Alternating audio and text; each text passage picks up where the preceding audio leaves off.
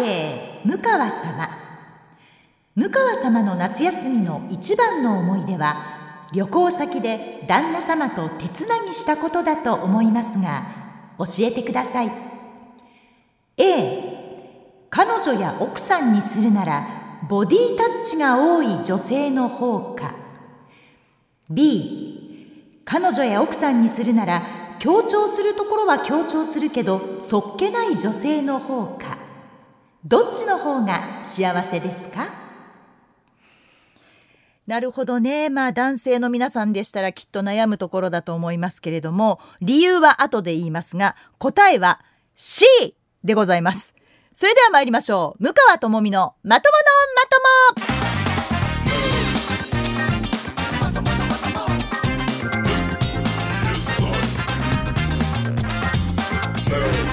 2022年8月27日土曜日夜9時から配信しています。MBS ラジオポッドキャスト番組向川智美のまとものまとも皆さんこんばんは。MBS アナウンサーの向川智美です。この番組は第2第4土曜日の夜9時から配信をしているわけなんですけれどもさあ冒頭のどっちが幸せかジャッジでございます。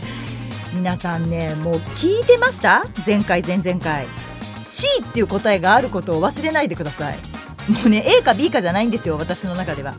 だってねこれ今回は、えっと、ラジオネームアバンザバンザさん36歳の男性からいただいたメールなわけなんですけれどもこの夏このようなタイプの2人の女性に出会ったんですがどちらにアタックするのかを迷っていますと。ぜひ向川さんの意見を知りたいですということでいただいたジャッジでございます。1人はやたらボディタッチをしてくる女性。でもう1人は強調するところはするけれどもまあそっけない女性。どっちかって言われたらそれは付き合ってる時には A 結婚するなら B ってことですよ。という C という答えになるわけです。OK ですか？やっぱり付き合ってる時はそれは楽しい方がいいですから、まあ、ボディタッチしてもらって、あのーまあ、苦手な方も中にはいるんですけれども好きな彼女だったら、まあ嬉しいじゃないですか。ちょっと触れてもらえるとかちょっとこう肘が当たっちゃうとかってちょっとドキドキする場面でもありますもんね。でも結婚してそれっていうのはやっぱちょっと問題であなたにするということは他の男性にもするっていうことなんですよ。ね？となったらちょっとそういう方を選んで結婚するっていうのは難しいと。だけど結婚する前の付き合ってる段階でこう身持ちが硬いというか何にもしないのもそれはそれで面白くない。だったら恋愛時代にはボディタッチを楽しみ結婚したら堅実にという C という答えはいかがでしょうか？という結論に達しました あの皆さんこれからもあのまた送ってきてほしいんですけれども ABC っていう私の場合は C がありますからね。で C まで書いてくれたら D なんていうのも出てくるかもしれませんので。あのそのあたりのことをよくよく考えてあのまたジャッジの方をお送りくださいませ。さあ今日のまとものまともなんですけれどもツイッターの方でもお知らせをさせていただきました。私の後輩にあたります。松本舞子アナウンサーがこの後登場ということでゲストとして遊びに来てくれました。えー、かつては、えー、辻アナウンサーが来てくれてあの時も長いこと喋ってしまったんですけれども、えー、その反省からか今日はあのともみのちょっと聞いてようがねないんですよ。でも私ねもう聞いてほしいことはもうほんと山のようにあって今日もいくつかもう話したいことあるんだけどって鈴木くんに言ったんだけど今日はそんなコーナーありませんってすごいさっけなく言われて。前回なかった？本当に？あったんちゃう？じゃあだからオープニングで喋ったらしいですわ。だからオープニングで喋ります。どうします？あの3択ぐらいあるんですけどむっちゃくちゃ楽しかった話かむちゃくちゃ嫌なことあってんっていう話かむちゃくちゃ泣きましたっていう話か3つあります。どれにします？まあ答えは返ってきませんよね。で里樹くんに鈴木くんに「どれにしよう?」って言ったら「むちゃくちゃ楽しかった話にしてください」って言われたんで本当はむちゃくちゃ腹が立った話をしたいんですけどむちゃくちゃ楽しかった話をします えー、お盆休み皆さんどこか行かれましたでしょうか？今年はね結構あの、まあ、行動制限のない久しぶりの、まあ、夏休みお盆休みということで旅行に行かれた方とかあとふるさとに久しぶりに帰ったという方多かったと思います。で、まあ、番組の方でも喋りましたけれども、まあ、我が家もどこか旅行に行こうっていう話になったんですよ。でも私自身がその旅行を渋りましてもう行きたくないと。私は一人で家にいるから男3人でもうどこにでも行ってきてくださいと。好きなところに行ってきていいよ。私はもう家でゴロゴロしたいんだよ。だからもう好きにさせてと。だってね世の中のお母さんって夏休みってないんですよ。小学校は夏休み幼稚園も夏休みって言ったらずっと家にいるわけで。ね。ましてやお盆で旦那さんも会社が休みや言うたら3食4人分を何日作るねんっていう話になるわけなんです。生活に休みなんてございません。その生活を支えているお母さんにも、ぜひ夏休みをって私はいつも思っていて。なので、うちは子供が、下の子が中学1年生になったから、もう男3人でいいじゃないかと。母親がなくても男3人だけでする話っていうのもあるはずだから、もう私はご飯も作らず、どこにも行かず、掃除もしない、もうソファーでゴロゴロしたい、そういう夏休みを過ごしたいんだっていうふうに言ったんですけれども、これがね、何て言うんですか、まあ、我が家では女性が私一人ということで、まあ、お姫様なわけですよ。ね。まあ、男3人が、姫、姫と言って私のことを、まあ、こう、扱ってくれるので、ママが行かないなら行かない。男3人でなんて楽しくないみたいなことを、まあ、3人が口を揃えて言うわけですね。家族4人揃ってが家族旅行じゃないかみたいに言われるとあもう仕方ないなって結局姫が折れるわけです。で行くことになりました。行った先は皆さんご存知宮古島でございます。これまたまあ、50過ぎた中老の女性にとってはなかなかハードルが高い場所なんですよ。ご存知ですか？日焼けをすると女性は5歳年を取るって言われております。ね？イカとまで言われた白い肌が日焼けして水分はなくなって乾燥し乾燥によってシワができるああもう考えただけでも恐ろしい南国に行っていいことなんてもう一つもないわって私思ってたんですよ若い頃は別ですよもう楽しくてしょうがなかったんですけどやっぱりある一定の年を超えたら日焼けとかもうその暑いとかもう汗ドロドロとかもう何も楽しいことない一つもいいことない体に悪いことばっかりやわって思ってたんですね。でところが、まあ、道を宮古島に決まってしまったらこれまたねどうせ行くなら思いっきり楽しもうってものすごい私切り替えが早い人間なんですね。でウキウキしながら新しくビキニを買いに行きましてでもう最新のビキニを買ったわけですね。で、えー、大量の日焼け止めも買いサングラスを新調し帽子を買ってで UV の羽織もしっかりもう整えでもうラッシュガードもちゃんと買いもうルンルンで荷造りをしてでもう出発当日ももうもちろん誰よりもいち早く起きて準備をしていざ、まあ、宮古島に着いたわけです。でまあ家族4人の荷物なので大きなトランクをまあ1つで入るんですけれどもお土産を入れるからって言って2つ持ってったんですね。で1つは、まあ、うちの主人がゴロゴロ押しでもう1つは、まあ、中学生の次男が面白がって軽いからコロコロ押してたんです。で私は自分で肩掛けの自分用の荷物だけだったんでもう宮古島の空港に着いた瞬間から私だけ一人でスキップしてたんですね。そしたらもう中学のその次男が「ママ転ぶよスキップしてたら危ないよ!」って思わず後ろから声かけるぐらいルンルンではしゃいでたわけです。で宮古島に行ったことがあるっていう方はご存知だと思うんですけれどももう宮古島ってその海の綺麗さが半端ないんですね。でダイビングで世界中の海に潜ったっていう人がいるんですけれどもそういう人の多くもいろいろ言ったけれども宮古島が一番だっていう方が本当多いんです。それぐらい透明度が高くてむっちゃくちゃ綺麗なんですね。で宮古島という、まあ、比較的大きな島を中心としてちっちゃい島が点々とその周りをこう囲ってるんですけれども全ての島にこう橋が架けられていて橋を渡ってその小さな島に渡れるようになってるんです。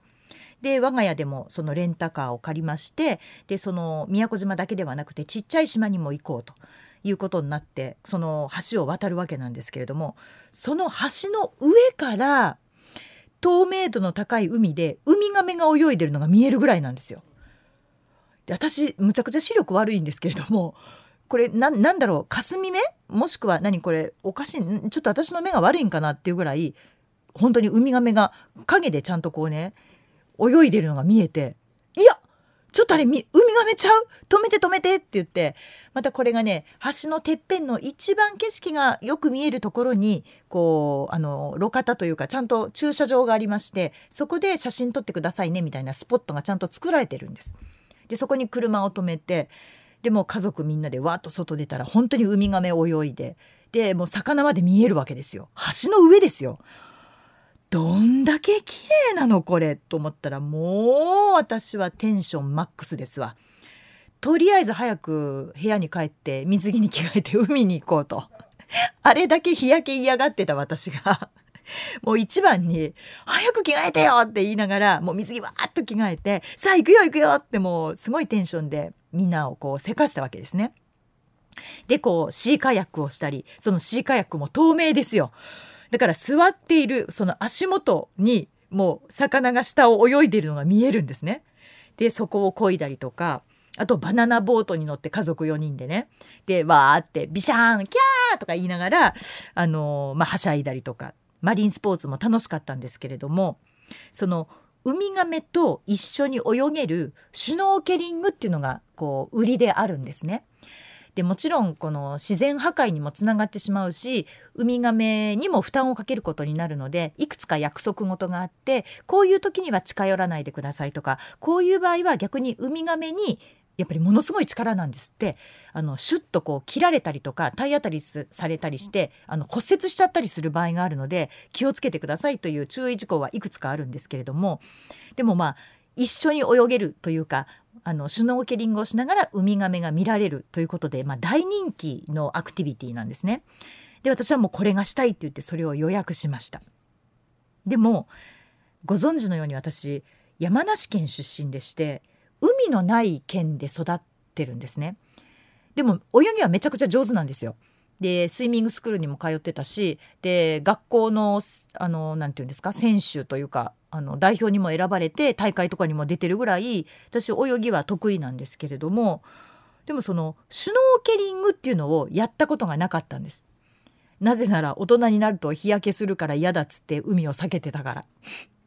でシュノーケリングは初めてでででもちゃんとインストラクターの方がついてくれるからこうライフジャケットを着てであの空気はこうするんですよで空気あのそのシュノーケリングの棒のところに筒のところに水が入ったらこうやるんですよって一通りのこと全部教えてもらってあもうこれで完璧だと思ってこう海に入ってったわけです。でそこでまあ優はこれからで喋ったようにうちの旦那さんがなぜか私の手を握るっていうねわけわかんない行為があったわけですけれども、まあ、それはこうこっちの方が魚が綺麗だよもっといるよっていうふうに私に見せたくて引っ張ってくれたっていうことだったんですけれどももう一つそこで事件が起きたんです。なんとライフジャケットを着てるということは体が自然と浮くわけですよね。で口に加えてこのシュノーケリングの筒が外に出てるんですけれども体がもう浮いちゃって浮いちゃって打ち寄せるこう波に私も酔っ払っちゃったんですね。で途中からもうすっごく気持ち悪くなってなんだろうお酒で酔っ払ったのとまた違う乗り物酔いみたいなもう吐き気がしてしょうがなくてでも口にこう加えてるからここで吐いたらもう息詰まっちゃうわけですよ。鼻までこうゴーグルみたいなので覆ってるから鼻呼吸はできないで口で吸って口でもちろん吐いてるわけですけどそこに吐いたら自分で吐いたものが詰まっちゃうから危険なわけです。どうしようと思ってでとりあえずその時には離れたところにいた、まあ、夫のところまで泳いでいってトントンってやってでとりあえず口から取って「吐きそうなんだけどどうしたらいい?」って言ったんですね。えなんで吐きそうなん？調子悪い？んって言うから違う。多分これ酔ったんだと思うと。で波でこう揺られてこの浮いてるからね。だからライフジャケット私脱いだ方が良かったと思うんですけどそれはやっぱり着てなきゃいけないという規定なので着せられてたんですね。どうしよう？もう吐きそう？もうもう我慢できないって言ってたらそれをインストラクターの方が聞きつけてわーって泳いできて「どうしました?」もう吐きそうなんです。もうすごく気持ち悪くて」って言ったら「ああ吐いちゃっていいですよ。ちょうどもう魚が集まってきますからどうぞどうぞ」って言われたんですね。でえー、と思ってで水着買ったばっかりのねビキニの新調した水着着てるでライフジャケットは着てるとはいえまあこう縦に海に浮かんでるわけですよ。でだから立ち泳ぎをしてる状態だと。でそこで「どうぞ吐いてください」って言われた時にこれね簡単になかなか吐けないんですよね吐きたいんだけど。なんかトイレじゃないところでトイレしていいですよって言われてもなかなか出ないでしょ？なんか多分それに似てるなって私は思いながらいざどうぞ入ってくださいって言われてもいやちょちょっとここでですか？って言った。もう大丈夫です。もう魚がすぐ来るからって言われたんだけどいやどうしよう。ちょっと履けないわ。こんなところでって思いながらもあまりにももう込めやここなんていうの？込み上げてくるものがすごくてついにうーっともうそこでこう吐いちゃったんですね。で結構、まあ、お昼ご飯を食べてもう1時から行ってたから割と胃の中のもの ほとんど出るぐらいの勢いでわーっとこう吐いちゃったんですけれどもこれが吐いた途端にドワーッと魚が本当に寄ってきてで私の胃の中から出てきたものをきれいに食べてくれたんですよ。でそれにまあ、魚が集まってきてその後にまあ周りの一緒にシュノーケリングしてた人たちがバーって集まってきてまあどうしようこれむちゃくちゃ恥ずかしいんだけどと思いながらも なんかもうどうかしましたかみたいな顔しながら「あここすごい魚多いですよね」みたいなことを言いながら何事もなかったかのように私ももう一回あのシュノーケリングのあの空気のやつを口にくわえて泳いだふりをしてたっていう そんなシュノーケリングの体験でございました。やっぱね慣れないことはするもんじゃないですね。なんかもう旦那さんに手握られたのもそうだけどあんなとこで吐くと思わなかったんでその海が綺麗なだけにむちゃくちゃ罪悪感があったわけですよ。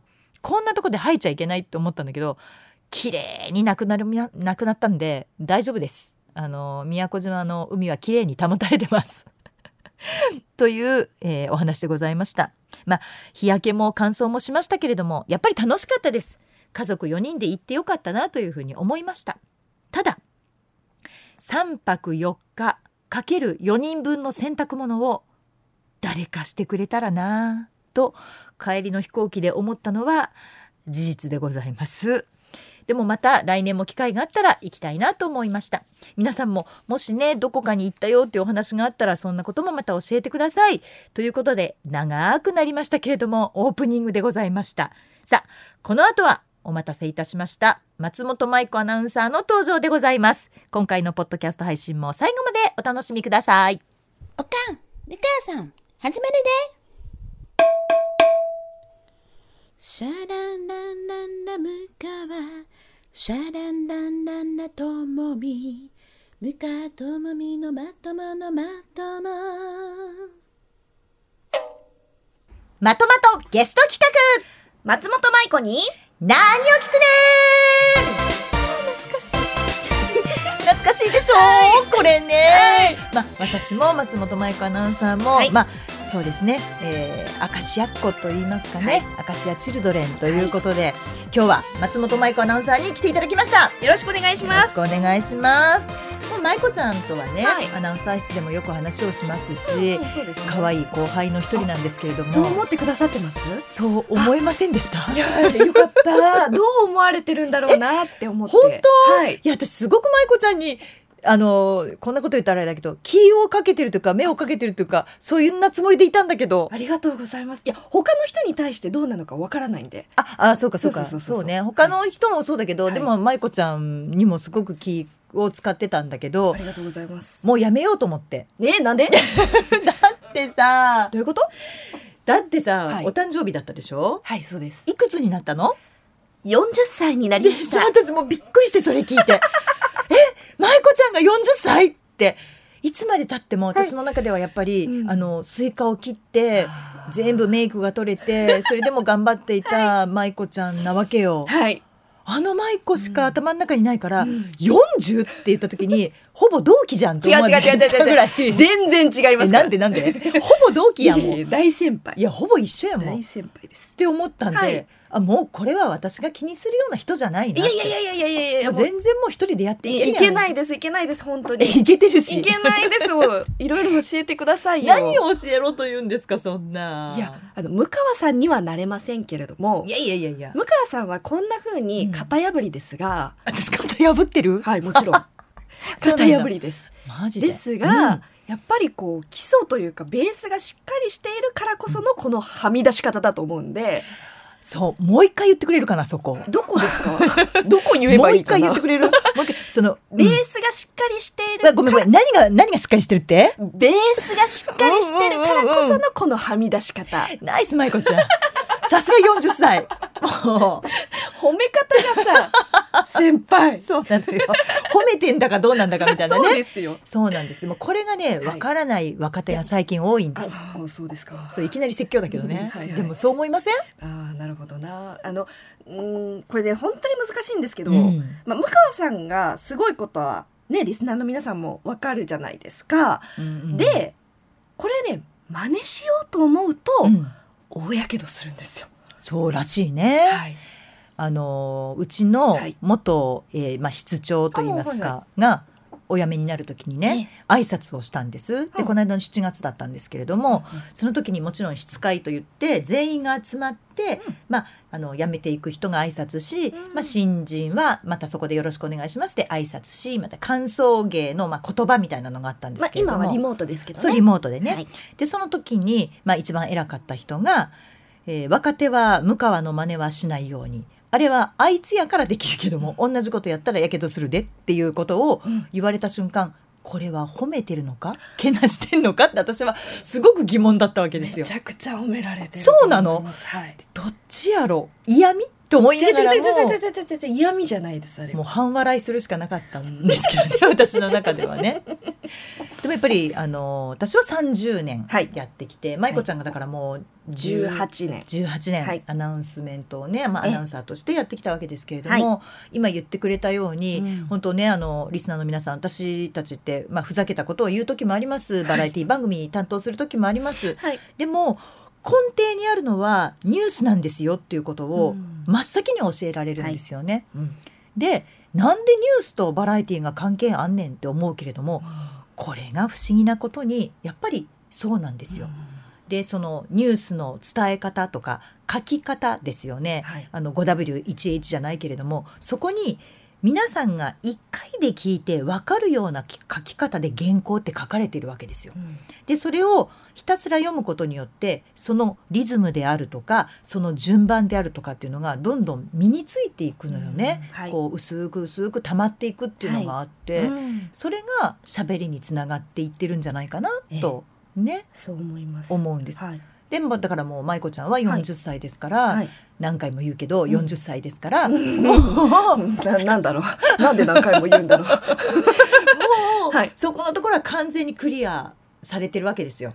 うん。はい。ね、はい。で次のステージへということで、ええまあ、皆さんからもたくさんメールをいただいてるんですがお私も舞子ちゃんのすごいところとして、やっぱりいろんな声が出せるいろんな表現ができるっていうのは、やっぱりアナウンサーの魅力の一つじゃないですか。あこの声だけで勝負するのもかっこいいかもしれないけれども、はい私たち割といろいろ注文されるでしょ？ーはい。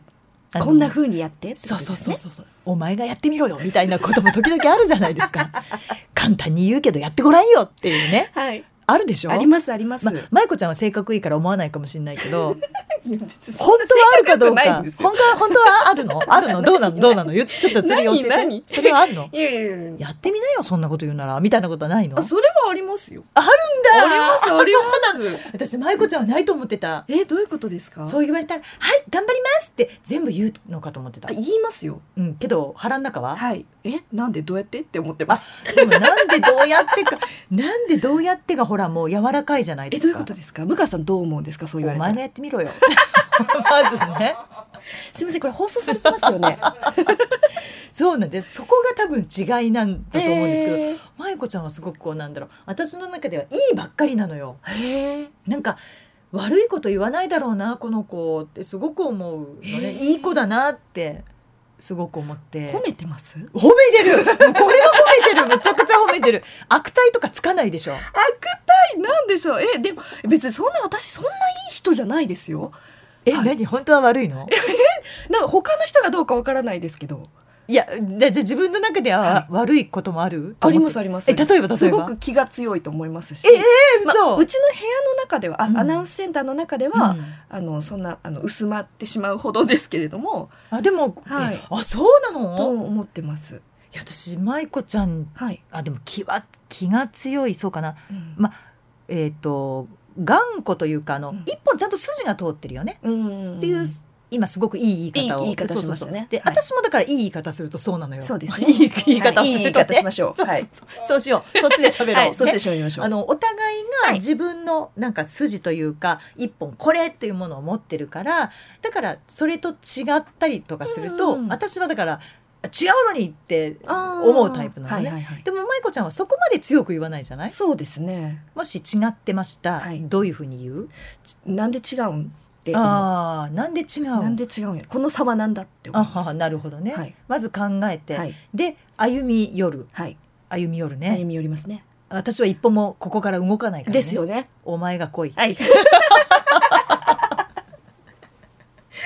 そこの差なんだろうないやいやなんかこうやって話すとつくづく舞子ちゃんいい子だな私すごい真っ黒に今日聞こえない？でもね、うんそこが好きな人がいっぱいいるんですよ。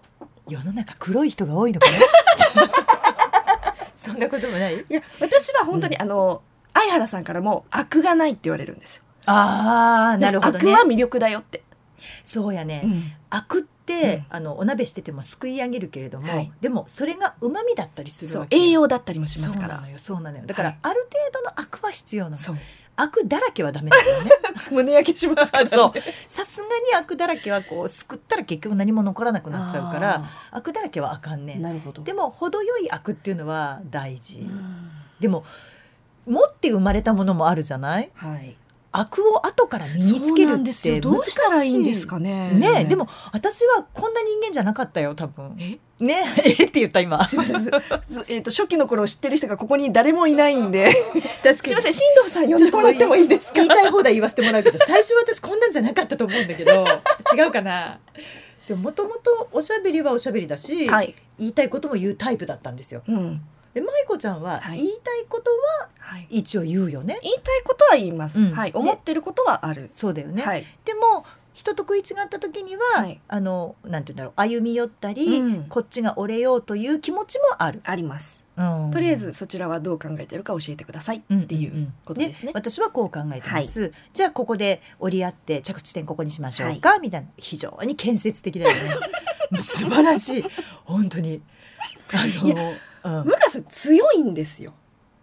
そう見えるでしょ、はい。よく言われるんだけど、はい。こんなに脆い人間はいないと思ちょっと待ってください。ち ょちょっと探してもいいですか？ちょっと向川智美さんの姿を探してもいいですか？うむちゃくちゃね脆いねん本当は。ほん本当はね。どうどういう時にですか？うー。んとね。だ常に危機管理をしてるっていうのもそうなんだけれども、はいはい。その崩れるのが嫌だからはい。危機管理をするのね。うでもう一つ私よく言うのが家を建てる時に、ん。えーっと基礎工事をするじゃないですか、ここに柱を立てましょう、うん。ここに柱を立てましょうという理由が分からなくて柱を立ててる人っているのかなってちょっと不安になる時があるのね。でうん。なぜ心にここに柱が必要なのかが分かってないとだから、えー、と話の根本が分からないはい。これを伝えたいからこれを話すっていう柱ね、はい。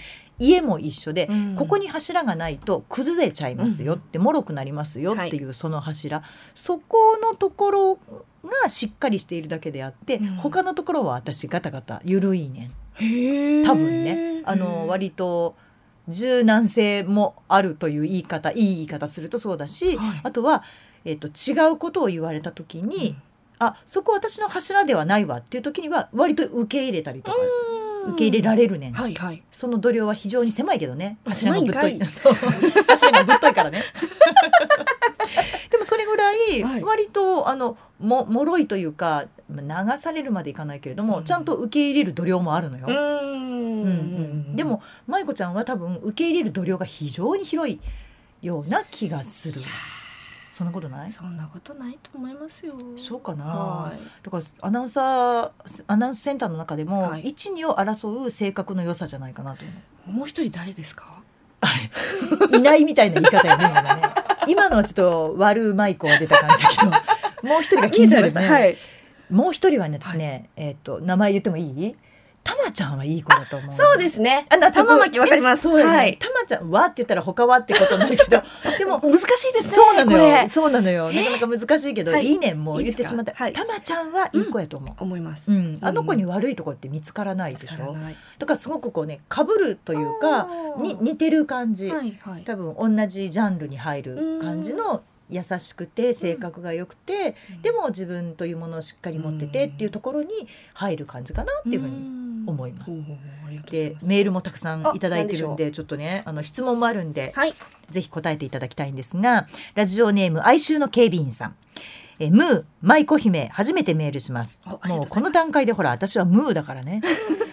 なぜか舞子ちゃんだけ舞子姫になってるからね。姫は向川さんだったいえいえはずなんですもうけどねムー舞子姫初めてメールします、数年前のアカシアテレビで、漫才コンビアキナの秋山さんからはい。タイプです。好きですと松本さん言われてましたよね。はあ。の時正直どう思いましたか？嬉しかったのか嫌だったのか本当の話を教えてくださいと。あ。ありましたね。ありましたね。あの年に1回あれ秋秋かな？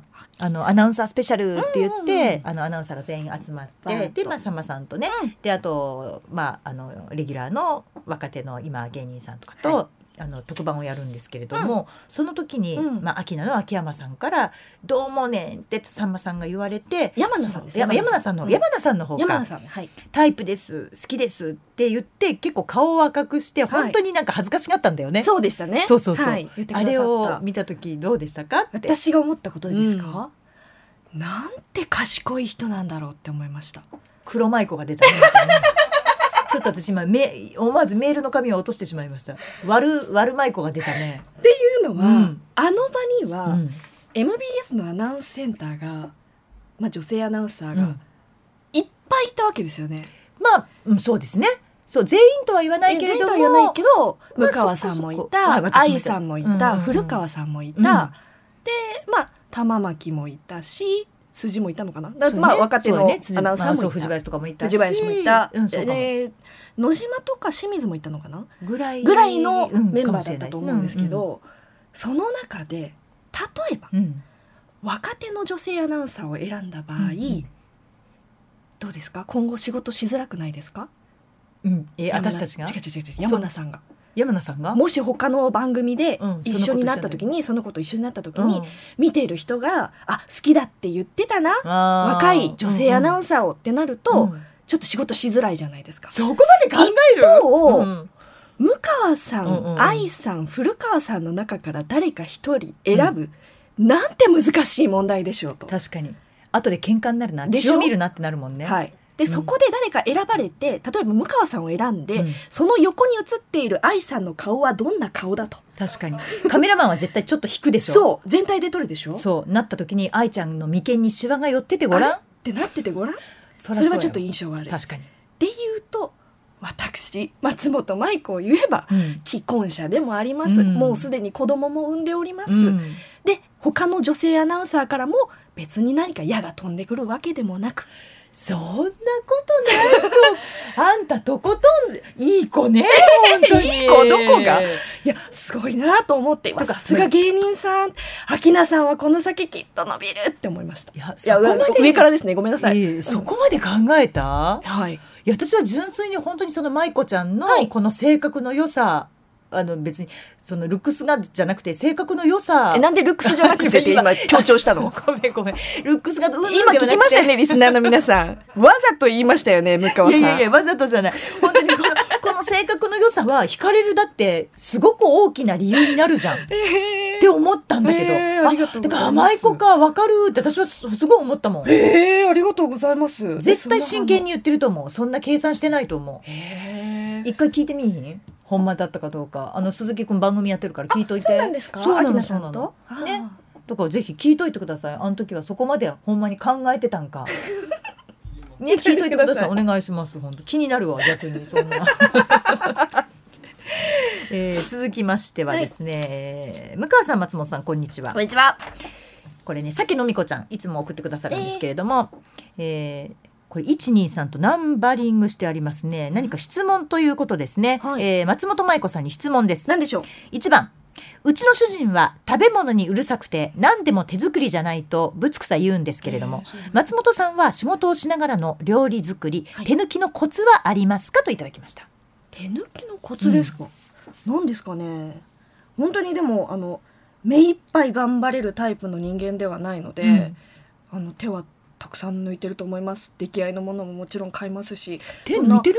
手抜いてます抜いてます。そう、はい。全然そんな風に見えない。えー。あの全部一から出しから取ってます今日はいりこだしですけどいかがでしょうか？みたいな感じに見える。全然違います。私外で120家でゼロの人なので。うわおそうなんですよ。だからはい。家でそんなに動いてないですし向川さんみたいにソファーで寝るなんて信じられないなんていうことはもう絶対なくて。もう私はねソファーは座るものじゃないと思ってるんで。そうでしょ？そうそれがすごいですよね。でもやりたくてやってるからねうん全然苦じゃないのよ、うんうん。で逆にやらないで済む方法を教えてほしい。え？どうやったらやらずに済むの？いやどうやったらやらずに済む？やらなかったらいいだけじゃないですか。何言ってるんですか？でそれが羨ましいなと思って。それだけこう活動的に動いていて、うん。睡眠時間3時間でうん、掃除もバシッと決めてからうん、もちろん。出社するっていうのがすごいです。やっぱエネルギーの塊だなと思います。そうね。ななんなんでそんなエネルギーあるんですか？元気やねですよね。すごい元気で。でこの間もねもうはい健康診断でも血液検査で全部標準値に入ってんの、はいはいはい。一個もはみ出てなくて、うん。あ自分でもすごいなと。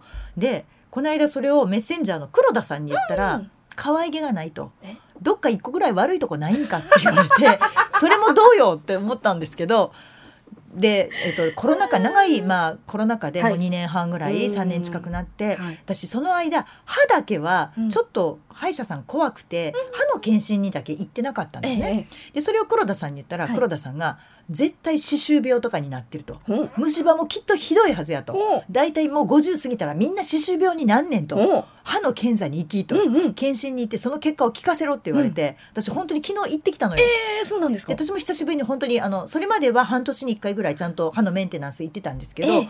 本当2年半以上3年近くうん1回も行ってなかったから、やっぱり行っとこうと思って行ったの。はい。そしたら虫歯も一本もなくてえレントゲンも全部取ってもらって歯周病の検査もしたんですけど何にもなかったの。素晴らしい。すごくない？素晴らしい。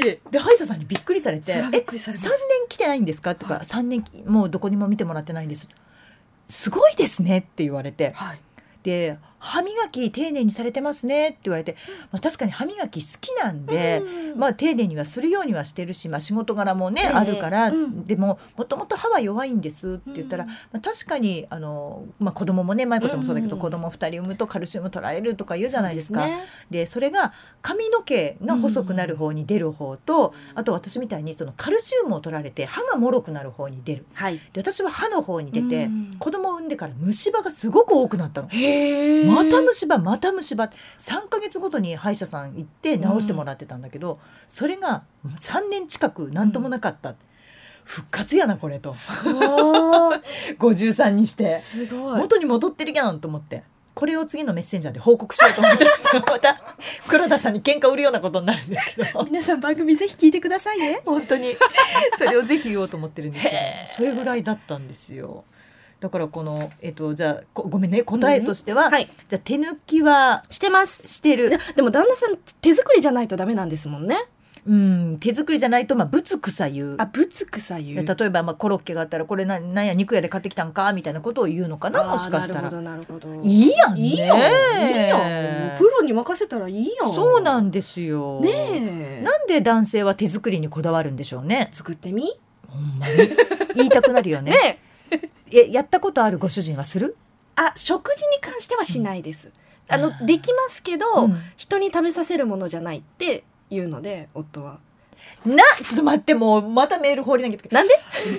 あのね辻ちゃんの時もそうだった、は辻ちゃんのところの旦那さんもむちゃくちゃいい人だったあ聞きましたポッドキャスト。聞いたでしょ聞きまし私も。あたれで本当にあのう我が家がはい。喧嘩して私、プチ家でしたからね。え？あれが原因いでやいやそれが原因じゃないですよ。いやそれが原因ってことにしてるんだけどさ、はい。それぐらい旦那さんいい人じゃん？ですね。で舞子ちゃんも、はい。でもほらあのほらえっとその前に旦那さんの生まれ変わったら旦那さんと結婚するかの時にも、はい。舞子ちゃんの答えが衝撃だった衝撃的だったということを私ここで報告してるのね。はいはい。えっと、この人生だけでは、えっと、好きということが足りないから来世でもまた引き続き多分好きだと思うみたいな、うんはい。はい今世だけでは愛しきれないみたいなことを言って、はいはい。ヒーって思って。何 それもうもうヒーだったわけ私にしてみたら。ありえへんとかって思って。すごいと思って、はい。その二人はもう感動的だなと思ったんだけど今の答えもすごくない？旦那さんの性格の良さがむちゃくちゃ出てるじゃないですか。そうなんです。うちの夫めちゃくちゃ性格がいいんですよ。どのどのくらいいいか。何回目のこのメールからの手落とし。どのくらいいいかっていうと、あのメッセンジャーの相原さんが、うん。松本さんの旦那さんはいい人ですって言ったぐらい、うんいい人なんです。ああそう。それはいい人だわ。でしょ？いやなんでスポーツしてる人っていい人なの、いやそうそうそうねえ。なんかスポーツマンシップってそういうことなの？ですかね。うちの旦那は野球やってたよ、ですよね。うんまあ、はい。全然プロじゃないけどねもちろん、でもまあねサッカーをされてたっていうことで、はいはい。うんうんなんだろうそういうのって培われるのかな？何なんですかね。だって今の理由がはい。人様にお出しできるものじゃないからってそんなこと言う？普通。いやすごいわ。でも本当顔にいい人って書いてあるんですようちの夫。私あのね結婚式行かせていただきましたけれども、あそうですよね。確かにそうでした。書いてありました。でしょ？うん浮き出てたもん。いい人っていうのが。だから舞子ちゃんはなんだろうに似てる者同士なんだろうなって思って。だからそこが惹かれ合って結婚したんだろうなって思うぐらいすごくいいカップルなんだろうね。多分お子さんもだからそれまたいい子になってくんだと思うわ。いいお父さんいいお母さん。違ったら思いっきり笑ってあげるわ。笑われる。笑われたくはない。いやまあそれはないと思うけどでも本当夫婦それってじゃあいい人いい人なんだわ。なんなんなんかいい人って言われるとなんかちょっとねちょっとむずがゆい。むずちょっとむずがゆいですけど。いやーでもにでもなんだろう夫婦って似てくるっていうかああ言いますよね。一緒にいるとね。うんうんうん。どうですか？似てきます？似てうわうちは似てないと思う。似てないですか？私はあの自分と違うことを言ってくれるから面白いうん。ので、はい同じことをそうだそうだっていう人はいらないんですよ。そんなこと分かってるからうん。私が言ってんだからっていうね、だから賛同してくれるよりもでもなって言ってうんうん。違うことを言ってくれた方が、ああなるほどねっていう意味で夫婦としては成り立ちやすいなって思う。でもそれはうちも一緒です。うん。私にない考え方をうんうんうん。夫が言ってくれるので、うん。あなるほどそういう考え方もあるかと思っそうだよね。て、うん。はいでそれは多分うまくいく。居心地がいいですよね、うん。で性格がいいかって言われたらうちは性格悪いと思う。え？悪いと思うってのもどうかもう それを言う嫁がこうだからね。こんなん似てくるやんやっぱり。こんなん似てくるってことやどういうこと？我が家がすごくなんか不利やわこれ、えー、第2問。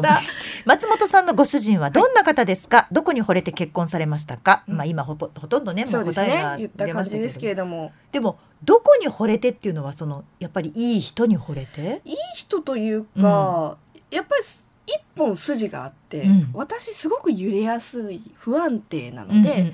なんかさっきの話にもあったようにこう向こうの人がこうだからだよって強く来られると、そうなのかなあって思っちゃうんですね。なるほどなるほど。でまた違う人が、うん。いやでもこうでしょって言われたらあそれもちょっとわかるなと思ってすごく揺れてしまうので、うんうんうんこう一本筋の通っている夫がすごく一緒にいて楽。なるほどね。はい今の言い換えると、はい、舞子ちゃんははい人のいいところしか見てないっていうものすごいアピールだと思うよ。今のですか？そう。だってこの人の言うことが分かるっていうことはそこに一つ認めるものがあるわけでしょ、はうん、でこっちのことを違う人がまた別のことを言う。でもそこも一個認めることがあるわけでしょ、はいはい。だからいいところをちゃんと見ることができるんだよ。えでも悪いことの場合もあるんですよその。ああなるほど。そうそうひこう揺れてしまうのは、うんうんうん。うん。悪い誘いだったり、うん自分にとってはマルマイナスになるかもしれないことでも、あなるほどそうなのかなって思ってしまう。なるほど。思いがち。揺れる揺れるっていう意味では。で向川さんにそれはないでしょ、うーん。そうない。悪かったらそれはないわっていう、うん、それは悪いって指さして言う、指は刺さんでいい。そうね。そこはうんそこが弱いんですよ。だからそれがでも旦那さんはじゃあ私的な感じ？舞子それは違うよっていう。あそそこまで強くはないですけど、うんうん。いやでもそりゃそうじゃないっていう。あースタンスで言ってくれる、はい、言ってくれる。はい。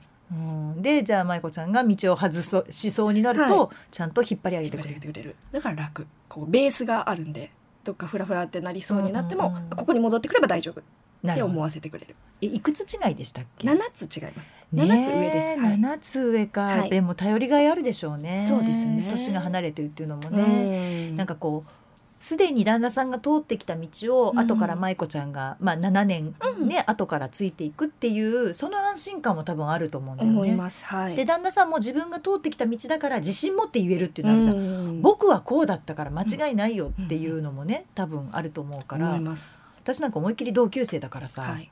2ヶ月4ヶ月私が後でから生まれたばっかりだから、うん。全然ほぼ一緒ですもんね。一緒一緒、うん。一緒一緒でも体大きかったから多分私が生まれた頃にはもう歩いてたかもしれないけど。ね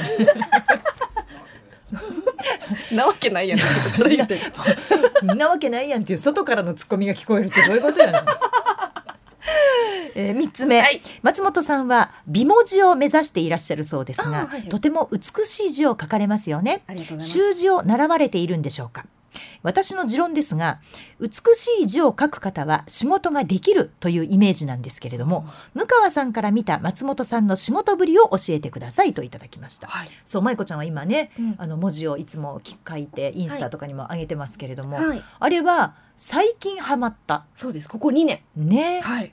これ何？コロナ禍で、コロナ禍で。はあ。インスタグラムでものすごく美しく字を書く方のうん。動画を見て、うん。私もやりたいってなったんです。えそれまででも舞子ちゃんむちゃくちゃ字が下手じゃなかったよね？まあまあ普通にはね書そうだよねけていましたし、うん。まあ、ただ習った経験で言うと小学生の間の6年間だあーは書道に行ってたってけシャドウに通ってました。なるほど、はいでもそこからもう一回やり直そうというか、はい。美しい文字を書きたいと。思って書きたいと思って。やっぱりなんかあのスポーツの取材していると、うん。選手の言葉を聞き取らなくてはいけないので速記？早く書くことに、ねあの集中してしまって、うん。本当にもう4年後に見たら何書いてるかわからないみたいな ノートがいいんじゃない？4いっぱいあるんです年後見直すことないんいやじゃない？そうなんですよ。うん。でもなんか時々あれこれ何だったかなって思う時があるんですけどあーじゃあ落ち着いてしっかり字を書くっていうのはいいなと思ってこうキュッと集中するんですようん。字を書く時、うん。でその感覚が気持ちいいなと思って、うん。また筆ペンでうん。書き始めたっていう感じですね。そうなんです。皆さんあの舞子ちゃんのインスタグラムぜひ覗いてみてください。すごく綺麗にあのアナウンサー今のアナウンスセンターにいるね人の名前を書いてくれたり、はい。私の向川の「無」ってバランス取るの難しいんですけどそう武士の船ね。武士の部これを書いてくれたりもしていますので、はい。ぜひ見ていただきたいんですけれどぜひ見てくも私から見た松本さんの仕事ぶり、はい。もうねしっかりしてるとしか言いようがないです。え？ちゃんちゃんとしてる。すごくちゃんとしてる。でやっぱり魅力としては舞子ちゃんの場合声よく言われると思うんですけれども、今もナレーションの仕事いっぱい抱えてるじゃないですか、はい、ありがたいことに。本当にあの面倒くさいディレクターがいろんな注文をするのを全部ちゃんとその 注文に合わせて声を作り表現力をね、変えて表現していってるわけなんですけれども、はい。ぜひねここで舞子ちゃんの表現力を皆さんにこんなにすごいんだよっていうのを見せていただきたいな聞かせていただきたいなと思いましてはい。さっきお渡しした紙を出してもらっていいですか？これですか？そうなんです。この紙をね、はい。あのちょっと私が今から注文するように読んでください。はい。えー最初の4行。これを5歳の男の子でお願いします。5歳の男の子。はい。はい。では5歳の男の子が読みます。どうぞ。9月3日土曜夜7時30分からは、メッセンジャー相原の You はこれから公開イベントザ・シークレットラジオみんなのために泣く泣く悪いこと言います。ボリューム1を開催。宣伝かい っていう話なんですけれども。まあ一応ねはい。すごいでしょ。今のがまあ5歳の男の子、はい。舞子ちゃんの。はい。じゃあ次のまた、えー、行を、はい。うんと今度はね80歳のおばあちゃんでお願いします。はい。出演者はメッセンジャー相原さん、向川智美アナウンサー、そしてゆうこれメンバーの女と男市川さん、藤崎マーケットの田崎さん、令和北南河野さん、藤林敦子アナウンサーです。宣伝か いありがとうございます。そんな感じで。会場チケットは先行予約だけでも当選率が15倍というおかげさまの完売御礼でございます。ありがとうございます80歳のおばあちゃんだわ。ですか？目閉じて聞いてたらあおばあちゃんが呼んではるな。しかも一生懸命間違えないように呼んではるなっていうのもすごくわかる。キャラクター付けをするんですそうそうなんですよね、だから一人あの思い浮かべるんだよね、うんね。今の5歳の男の子は、うん、とご自身の息子さん？そうですね。ねやっぱ息子が5歳だった時。だったらこんな感じで読むだろうなっていうね、はい。でおばあちゃんだと,、えー、とおばあちゃんになるのかな？私の,、うん。あの記憶の中にある祖母。うんだよね、はい。っていう、まあ、イメージ。えじゃあ最後にそうですね。最後のこの行は、えー昔声楽をやっていた、えー音大卒業生でお願いします。え本大卒業生、配信チケットはファニーオンラインチケットにて絶賛販売中です。その料金は1500円です。9月3日土曜夜7時30分からは、ゆうこれのイベントで決まり。詳しくは MBS ラジオのホームページか、ファニーオンラインチケットでご確認ください。一番大事な部分はいい声で読んでもらいました。さすがはい一応ここもね並びは考えてということなんですけれどもどうですか皆さんこれが松本舞子の実力なわけですよ。ありがとうございます。声で遊ばせていただいております。そうなんです。でもこれがやっぱりねできる人とできない人がいてでできるともちろん仕事の幅が広がりこんな声でお願いしますこんな風に表現してくださいっていうのを舞子ちゃんは日々うっせえなおめえがやってみろよという悪態をつかずに。そうそうそう。つかずにかびっくりした。つかずにはいちゃんとこれをやってるわけですよね。はいはいっていうあのちょっと舞子ちゃんの凄さを皆さんに聞いていただきました。ありがとうございます。でははい。引き続いてなんですけれども、まだまだいくよ。もちろんです。これついてねいきます。いい？大丈夫、大丈夫です。本当には舞子ちゃんはいい人なんいかなと。やだからいい人だって言ってないじゃないですか私。ね、で、まあ、仕事はできるのは分かった。ありがとうございます。ね、ちゃんと声でこう表現力つけてできる。だけど、ほんまもんの舞子ちゃん、ほんまはもう40だけど、はい実はまだ猫かぶってるんちゃうかな。猫かぶってるそう、まだまだこう見せてない本音の部分みたいなのがあるんじゃないかなと思いまして、はい。心理テストのコーナーをご用意いたしました。ちょっとこれから、えー私が質問を選びますので、うんうんうん舞子ちゃんに素直に答えていただこうと思います。まず第一問。旅行に連れて行くならどの動物ですか？次の4つから1つを選んでください。はい。1番虎。2番ワシ。3番狼。4番馬。この4つから旅行に連れて行くならどの動物を連れて行くでしょうか？答え出ましたか？はい。では答えをどうぞ。虎。一番。1番の虎はい。この心理テストで何がわかるかと言いますと、はい。ズバリあなたの性格がわかるテストでした。1番の虎を選んだ人、はい。正直で気が強い人。目標を設定したらとにかく目標が達成できるように何が何でも頑張ります。これ合ってるん違う、新しい知識を身につけることが好きで計画を立て真面目に取り組むことができます。そうなんです。もうすごい当たってない？すごいえちなみに私これね4番だったんです。四番？4番の馬なんですけれども、はいはい。馬は固定観念に縛られることを嫌う人。私これも合ってるなと思ってねぴったり。一見頑固に見えますがあなたの中にはいつも愛に満ちた温かい心があります。それが言いたかっただけ他人を助けることに喜びを感じる性なるほどそれが言いたかったいやいやいや違う。本当に本当に。あの全然見ずに私も選んでるからね。まさかこんなズバリじゃないですか。もうびっくり。もうめちゃくちゃ当たるわこの新コーナー。本当に。続きまして、はい。願い事を書くならどの短冊に書きますか？1番ピンクの短冊。2番イエローの短冊。3番ブルー。4番グリーン願い事を書くなら、まあ、何色の短冊に書きますかということですね、はい。えー決まりましたか？わかりました。はいではお願いします。2番イエロー。これは私と一緒だ、うん。イエローの短冊を選んだ。これで何がわかるかと言いますとあなたの本当の欲深さがわかります、欲の深さです。ね。2番イエローの短冊を選んだ人は本当の欲深さ20%え？だから欲深くないってことですね。本当ですか？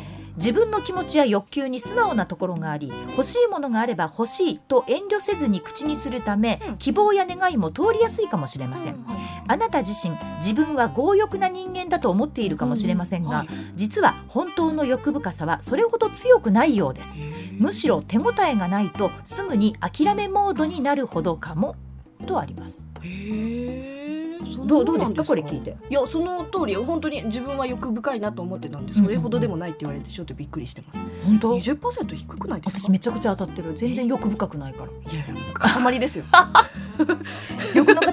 はい。私そんなに欲してないんだけどな。集まってきちゃう？そうなの。どっちかっていうと磁石引き寄せちゃう。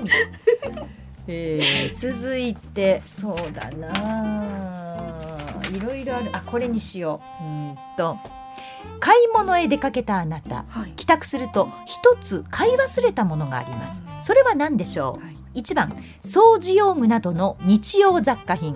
うん。2番今夜の夕食の材料、うん3番化粧品。うんさあ買い物に行って一つ買い忘れたものは何でしょう？日用雑貨夕食の材料化粧品。お答えをどうぞ。2番今夜の夕食の材料これも私と一緒だ。これでわかるのは、はい。あなたが人を裏切る時はいつか。ということでございます、はいえー2番の夕食の材料を選んだ人は、はい。材料というのはお金のことを意味します。あなたはお金に困った時や大金を前にした時どうやら他人を裏切りやすい傾向にあるようです。お主も悪よの 金よのやっぱり。二人ともお金ですよ。本当ですね。だから、はい。宝くじとか当たったら言うたらあかんねんぞ。そうですよね。絶対言うたらあ絶かんねん。対ですよね。そうやねでも当たった人は見つけなあかんねんで。寄っていかなあかんから。そういうことです。えー続いて、はい。あなたは居心地のいいベッドでゴロゴロとリラックスしていました。はい。ふと床を見ると究極に大嫌いな虫が。さてどうしますか ?1 番本や丸めた新聞紙で叩く。2番友人や隣人警察などに助けを求める。3番殺虫剤をかける。4番無視する。さあどうでしょう？もうリラックスしている時ですわ。床に大嫌いな虫がいました。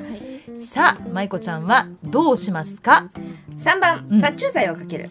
3番殺虫剤をかける。さあこれでわかるのはあなたが大嫌いな人に取る態度でございます。嫌いな人にどんな態度を取るか。はい。殺虫剤をかけるを選んだ人は表面上は仲良くしたり普通に接していても実は裏で嫌っていたり陰口を言うタイプ。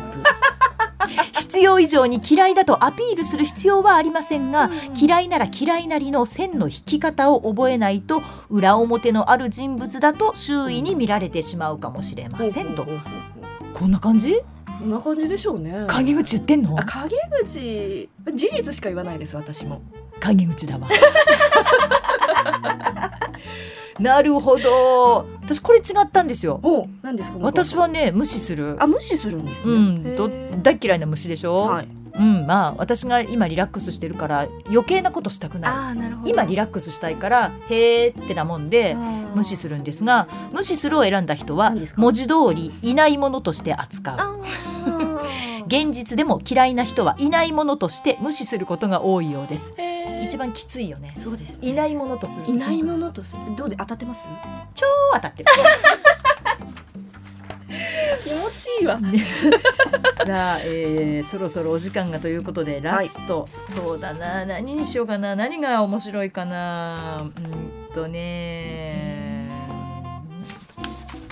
これにしよう。では最後の問題です、はい自分だけ誘われなかった飲み会があったと後から知りました、はい。あなたならどう思いますか、うん。1番。残念そうに行きたかったなぁと伝える。うん。2番。そうなんだと軽く受け流す。うん。3番。スルーして話をすり替える。4番。呼ばれなかった。と小さな声で言うさあどうでしょう？自分だけ飲み会に誘われませんでした、はい。行きたかったなぁと伝えるのか？そうなんだと軽く受け流すのか？スルーして話を変えてしまうのか？呼ばれなかった。と小さな声で言うのか？さあ松本舞子アナウンサーの答えはどれ？一番、うん。残念だったと伝える行きたかったなぁと伝え行きたかっるたな。なるほど、うん。えーこれをで何がわかるかと言いますと、はい。あなたの内面にある闇の願望というのがわかります。さあ松本舞子アナウンサーの内面どんな願望なんでしょうか、はいえー行きたかったな1番を選んだ人ははい。八方美人タイプの腹黒。はいこんなん出ましたえー実は私もこれ1番だった。あ一番ですか？八方美人タイプの腹腹黒。黒これすごいよね。でも大体こうじゃない、えー、他に何ですか？そんな。でもそうなんだもあるかもしれないね。そうなんだ。はどうどういうこれねそうなんだって軽く受け流してさっぱりしているようなんですけど、はい。実は粘着質タイプの腹黒なんですって。粘着質じゃないかとスルーして話を切り替える。はい、違う話をして。うん、それっていうのは自分が中心タイプの腹黒。え結果全部腹黒？そう4番。呼ばれなかったと小さな声で言うのは真っ黒な復讐タイプの腹黒。全員腹黒やん。何を選んでも腹黒なんですがね。でも私たちは八方美人タイプの腹黒と。あーでもそうだろうな多うん、私もそうだと思う。そうでね。うん、で職業柄そうなるしね。あー粘着まあでも粘着質の腹黒もいいるけどね。あいいるのはいるか。誰？怖い誰？誰？怖い怖い怖い。ここはなかなかちょっとね名前は言いませんけれども、はい。こんな感じいで。やでも私今のどうでした？向川さんのうん。最後の問題ですっていうのが、もうアカシア時代を思い出してなんかこう本当そうかもね。これでも偶然、はい辻さんもそうだったでしょ？はいはいはいアカシアやってたでしょ？はいで次が舞子ちゃんでしょ？はい別に私アカシアの人を選んでる人じゃわけじゃないんだけれども。次山崎ですか？じゃあいやちょっとそれんそれ返事しにくいわ。別にそういうのじゃない私が選んででるからさあそうなんですねもし山崎じゃなかったらあ向川さん山崎さんのこと嫌いなんやとか思うやんあそっかそっかそっかでこれちょっとあのまあもちろん勤務のこともあるし私がその時にうん。この人と話したいっていうので、うんちょっと鈴木くんにお願いしてるんで、私と話したいと思ってくださったんですね。もちろんだから言ってるじゃない舞子ちゃんのことずっと気にかけてるよあって。りがとうございます。で今の舞子ちゃんのその精神状態とか、はい。今どんな感じかなとか、うんまあ、お家のことも含めて、はい。仕事のことも含めて、はい。その舞子ちゃんの今の状態をうん。占い師かって見たかったんですよ。もう水晶玉を通して、うーんねみ見た結果は？見た結果は？今ちょっといい感じかな？あ大丈夫です。大丈夫ですか？うん安定してます。はい、じゃあ定期的にまたそうですね。訪れますのでぜひいらしてください。よろしくお願いいたしますということで今日のゲストは松本舞子アナウンサーでございました。ありがとうございました、はこんな感じでやっておりますポッドキャスト番組ですが引き続き皆さんからのメッセージ募集していますこのポッドキャストでやってほしいこととかあとはお悩み冒頭にありましたね。どっちが幸せかの二択ジャッジメール。二択。最近三択になってたりしますけれども。まあジャッジメール、はい。何でも結構でございます。メールは moon アットマーク mbs 一一七九ドットコム。アルファベット小文字で二文字です。mu アットマーク mbs 一一七九ドット com まで。どんどんお寄せください。ということで MBS ラジオポッドキャスト番組「向川智美のまとものまとも」毎月第2第4土曜日の夜9時に配信をしています。次回がもう9月なんですね。え2022年9月10日の配信となります。私これ誕生日の2日前だわ。あ今アピールしました。どういう精神状態なんだろう？え精神状態？変わります？私いくつになるか知ってる？次。えっと 41? あナイス舞子ちゃん。ではまたお耳にかかりましょう。NBS アナウンサー向川智美と。松本舞子でした。ほらば。